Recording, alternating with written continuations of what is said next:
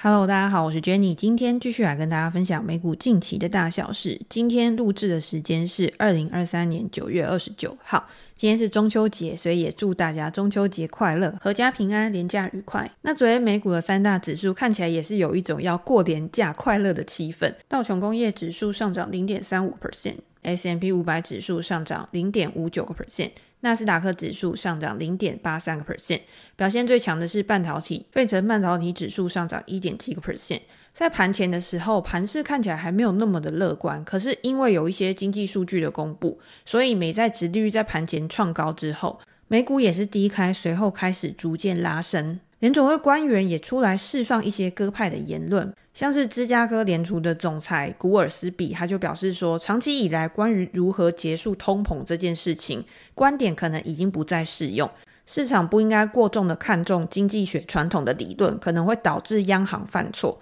暗示联准会可能已经不需要再进一步升息了。Richmond 的总裁巴尔金他也表示说，现在去判断要不要升息为时过早。公债殖利率都创高回落，两年期美债殖利率五点零六个 percent，十年期的美债殖利率也收在四点五八个 percent。除了债券殖率之外，美元指数仍站在一百零六之上，连十一周的上涨。WTI 纽约轻原油期货也是在昨天早盘一度上涨超过九十五美元之后，在收盘下跌两个 percent，盘中的振幅相当大。最后收在九十一点七一美元一桶。除了美国之外，市场也认为欧元区应该不会再有非常紧缩的行动。虽然昨天德国的央行行长内格尔他再度发表了鹰派的言论，表示如果数据有必要的话，欧洲央行还会再进一步的升息。可是昨天这个欧元区最大的经济体德国 CPI 降温是超过预期的。九月的 CPI 年减四点五个 percent，降到两年以来最低的水准，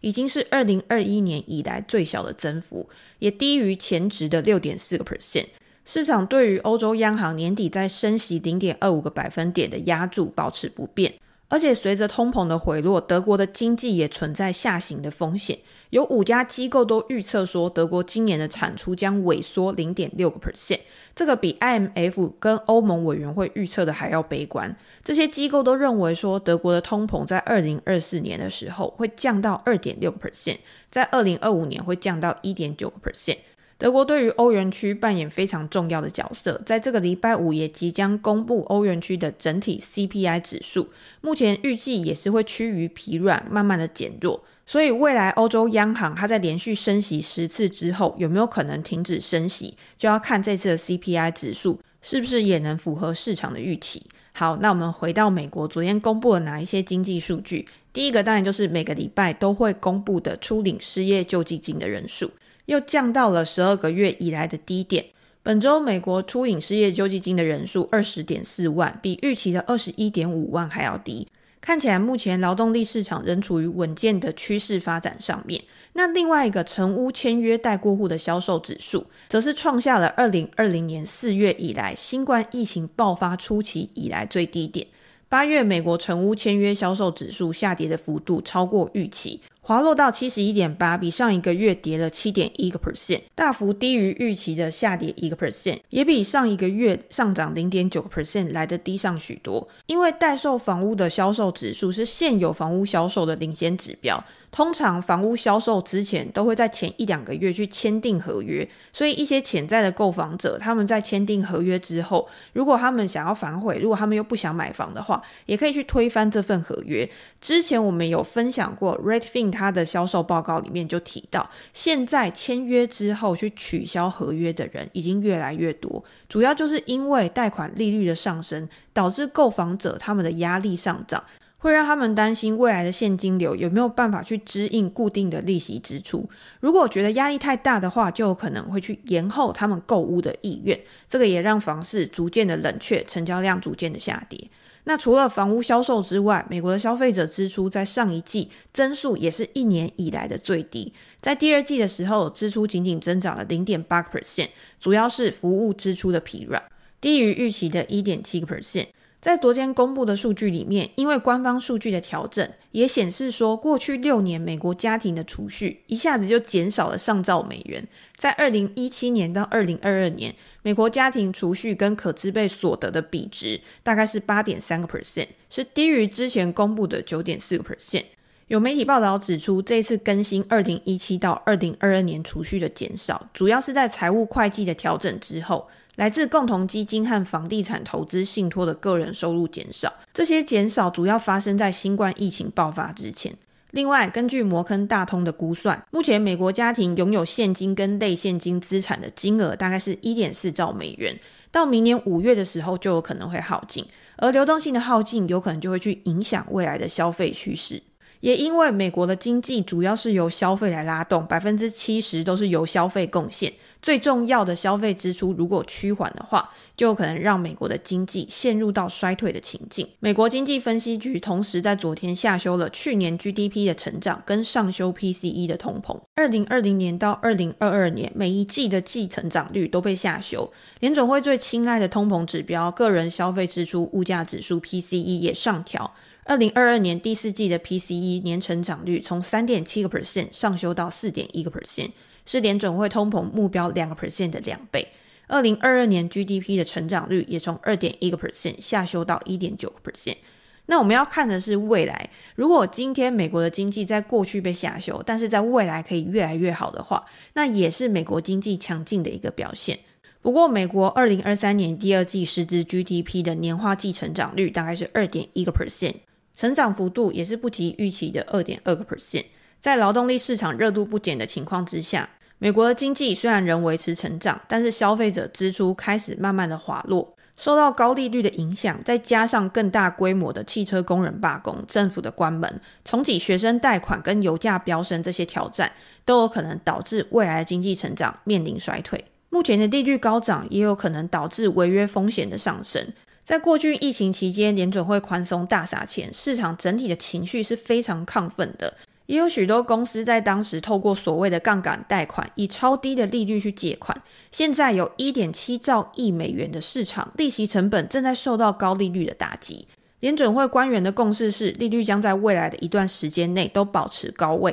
但是，根据评级公司汇誉的数据，有将近两千七百亿美元的杠杆贷款，因为他们的信用不佳，有可能会存在高违约的风险。如果美联储它持续的维持高利率的话，导致情况恶化，就会开始加速这些压力。因为现在不包括二零二零年的高峰，过去十二个月的违约率是自二零一四年以来的最高水准。像是 Payco 这家公司在两年前以三点五 percent 左右的利率贷款了十七亿美元，但是现在他必须要去支付的利率已经高达九个 percent。这家宠物用品零售商的利息成本，在今年第二季飙到它自由现金流的四分之一。二零二一年初，当时 Payco 借钱的时候，这些成本还不到它现金流的百分之五。就可以知道，在需求趋缓之后，营收的下滑对于他们的利息支出会带来多大的压力。在最新一季的财报里面，公司的管理层也表示，减轻债务的负担是他们目前首要的任务，减少债务是现在关键资本配置的举措之一。但是如果未来经济真的持续的趋缓，没有办法创造营收的收入来源的话，还是有可能会造成违约的迹象。惠誉预计未来两年将有大概六百一十亿美元的贷款会违约，其中大多数都有可能在二零二三年年底之前违约。那以个人来说，目前信用卡的年利率也已经升到一定的高位。联准会的数据显示，信用卡在五月份的利率已经达到了将近二十一个 percent，高于二零二二年二月的十四点六个 percent。美国人集体信用卡的债务刚刚突破了一兆美元的大关。信用卡的余额激增将导致消费者或者是企业他们的违约潮开始显现。我们知道，目前美国它固定的贷款抵押利率大概是七个 percent 以上，已经高于两年前的三个 percent 以上。与两年前相比，这种成长可能意味着买房的人每个月必须多支付数百美元的利息。汽车贷款的利率也开始大幅上升。在三年前，美国人想要买新车，他必须用他三十三个礼拜的所得去购买这辆新车。但是到现在，必须要用四十二个礼拜的收入才可以购买一辆新车，负担的压力也比过去大上许多。总体经济的数据都会显现在个别公司的财报上面，譬如说像昨天 CarMax 这家公司公布他们最新一季的财报，这家公司表示说，在这一季仍受到通货膨胀跟需求趋缓的影响，导致他们的营收跟获利都大幅的下滑。CarMax 是一家控股公司，它主要就是从事二手车零售跟车辆拍卖的营运。也透过金融服务去贷款给他们的客户收取利息。在这一季，它的营收是七十一亿美元，比去年同期还要下滑了十三点一个 percent，略高于预期的七十点二亿美元。每股盈余零点七五个 percent 是低于市场预期的。二手车的总销量比去年同期下滑了七点四个 percent，平均的零售价格也下滑四个 percent 到一千两百美元。公司表示说，更广泛的通胀压力、更高的利率导致消费者的信心低迷，不想要去负担买车带来的压力，所以导致 CarMax 在第二季的时候销售低迷。这样的情况在短时间之内可能也没有办法很好的改善。公司也表示说，在上一个财年第三季去暂停股票回购之后，打算在这一年的第三季继续恢复股票的回购，希望可以激励股价。不过昨天的股价收盘还是下跌超过十二个 percent。那另外一家与零售相关的，就是昨天盘后 Nike 的财报优于预期，股价上涨了七点六 percent。在最新的财报里面，Nike 的营收一百二十九点四亿美元，比去年同期还要成长了两 percent。主要受惠于欧洲、中东、非洲跟亚洲的成长，抵消了美国的下滑。每股盈余零点九四美元，也是优于市场的预期的。Nike 的直接面对消费者业务营收五十四亿美元，比去年同期成长了六个 percent。数位销售也比去年同期成长了两 percent。批发销售则是与去年持平，毛利率下滑零点一个 percent 到四十四点二个 percent，存货则是比去年同期还要减少了十个 percent 到八十七亿美元，低于估计的八十八点四亿美元。虽然目前仍有促销的活动去销售他们的存货，但是目前存货的改善也让 Nike 的管理层对于未来是更为乐观的。他们认为下一季的营收成长比这一季还是会略微上升，比前一年相比，毛利率将会扩大一个百分点，显示了降价减少、运费的成本降低跟战略定价变动的好处，并且表示今年全年的获利也将维持增长的局面，预计将以中个位数来成长，毛利率成长一点四到一点六个 percent，激励的股价在盘后大涨七个 percent。公司今年以来已经下跌超过二十三个 percent。这一次对于未来消费升温的预期，以及对于内部成本控管以及营运效率的提升，如果真的可以为市场注入一剂强心针的话，会不会可以为疲弱的股价再带来一个新生的助力？这个也是我们之后可以再持续观察的。那讲到运动用品，昨天最重要的新闻当然就是 Peloton 跟 Lululemon 他们之间的合作关系。他们表示，在未来五年会建立伙伴关系。Peloton 在未来将会把他自己数位健身的内容提供给 Lululemon 当做独家，而且 Lululemon 也会反过来成为 Peloton 主要的服装合作伙伴。以后两家公司也会推出联名的服饰进行销售。那这个消息，我认为对两家公司都是有好处的。第一个是 Lululemon，他在前几年去并购了 Mirror 这家健身新创之后，一直没有很好的发展。Mirror 是一家硬体公司，它提供了健身镜，让大家可以透过健身镜去做线上的学习。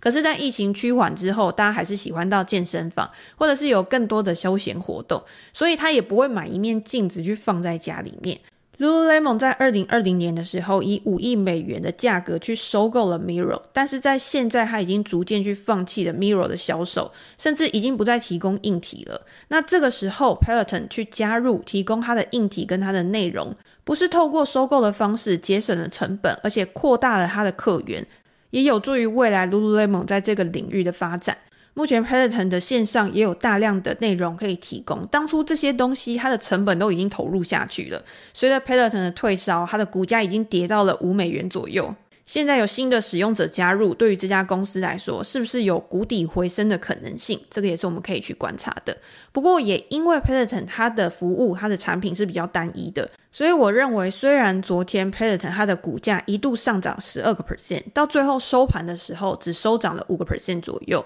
但是以长期的观点来看，对于 Lululemon 或许它的股价是更有助益。那我们再来讲一下昨天底特律罢工的事件，是不是有新的进展？昨天汽车工会的主席费恩他表示说，如果再没有取得重大的进展的话，将会在周五的早上宣布扩大罢工。可是昨天通用汽车、福特汽车跟 Standantis 他们的股价分别上涨二点五 percent 左右。主要的原因可能是因为一开始的时候工会希望可以提高四十个 percent 的工资，现在的目标已经降到了三十个 percent 左右。看起来工会他们也有开始松动的迹象。有消息指出，如果把工资的增长降低到三十 percent 的话，也有可能会引起更多汽车工人想要加入到工会的兴趣，为这一次的谈判去增加更多的筹码，去增加它的影响力。除此之外，罢工他们没有进一步的进展。如果有更多消息的话，我们再来跟大家做更新跟分享。那最后来跟大家分享，昨天盘市中比较强的科技股、科技巨头跟半导体类股。昨天 Meta 上涨两个 percent，特斯拉也上涨了二点四个 percent。Google、苹果、微软、亚马逊这几家科技巨头也都是开低走高，最后收在平盘之上。股价的表现受到我们刚刚讲到殖利率的下滑以及美元转弱的影响。另外，半导体类股也表现非常强势，AMD 去引领半导体类股的上涨。昨天股价上涨了将近五个 percent，那 Nvidia 跟 Intel 也都上涨了一点三个 percent 以上。昨天华尔街日报的报道表示说，法国的监管机构突袭了 Nvidia 在当地的办公室，原因是因为他们认为 Nvidia 从事了反竞争的行为。这个是 NVIDIA 自成为人工智慧晶片的主要供应商以来面对的最大审查。虽然公司没有公开去发表评论，不过法国的监管机构表示，在这个礼拜对于云端运算产业进行更广泛的调查之后，提到了云端运算公司可能运用它的运算能力去排除规模较小的竞争对手。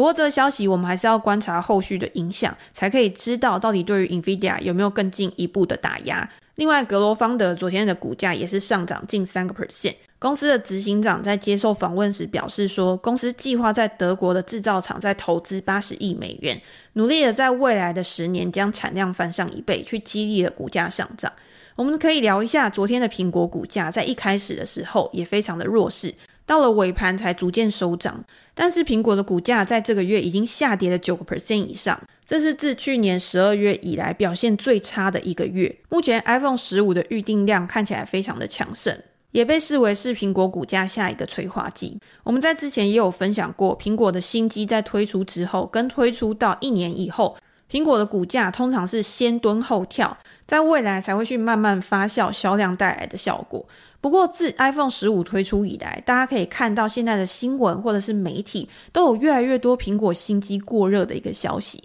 根据测试的评论，高端的 iPhone 15 Pro 似乎正受到过热的问题困扰，也有可能去导致未来苹果新机需求的下滑。天风证券的分析师郭明奇就表示说，iPhone 15 Pro 系列的过热问题跟台积电先进制程三纳米的节点是没有关系的，主要的原因更有可能的是在散热系统的设计，因为它想要实现更轻的重量而做出的妥协，比如说像散热面积比较小，采用钛合金去影响散热效果等等。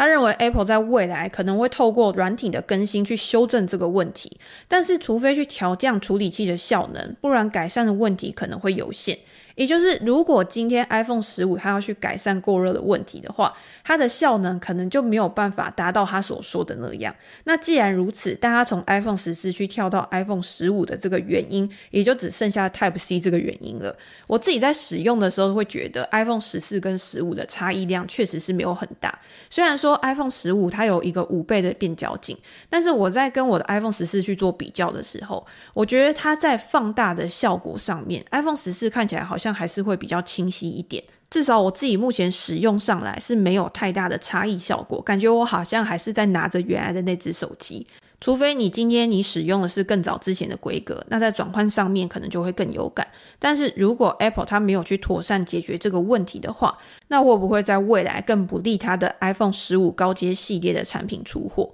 还是人人都是果粉，没有人在 care 这种小问题？好，那 Apple 目前的股价是一百七十元左右。已经从之前近两百元的高点下跌了十五个 percent 到年线附近的位置，在年线附近是不是可以有支撑，反映了市场对于 Apple 未来的预期？而以 Forward PE 来看，目前 Apple 的 Forward PE 大概是二十六倍左右，则是与过去五年平均的水准差不多。如果你想要买更便宜的手机，或是更便宜的股价的话，或许再观察一下会是比较好的选择。好，那今天就先跟大家分享到这边。如果你想要接收美股每天最新的资讯的话，也欢迎订阅我的频道。如果大家有任何的问题，也欢迎留言给我，我们在之后可以再拿出来跟大家做一个分享。那今天就先这样了，拜拜。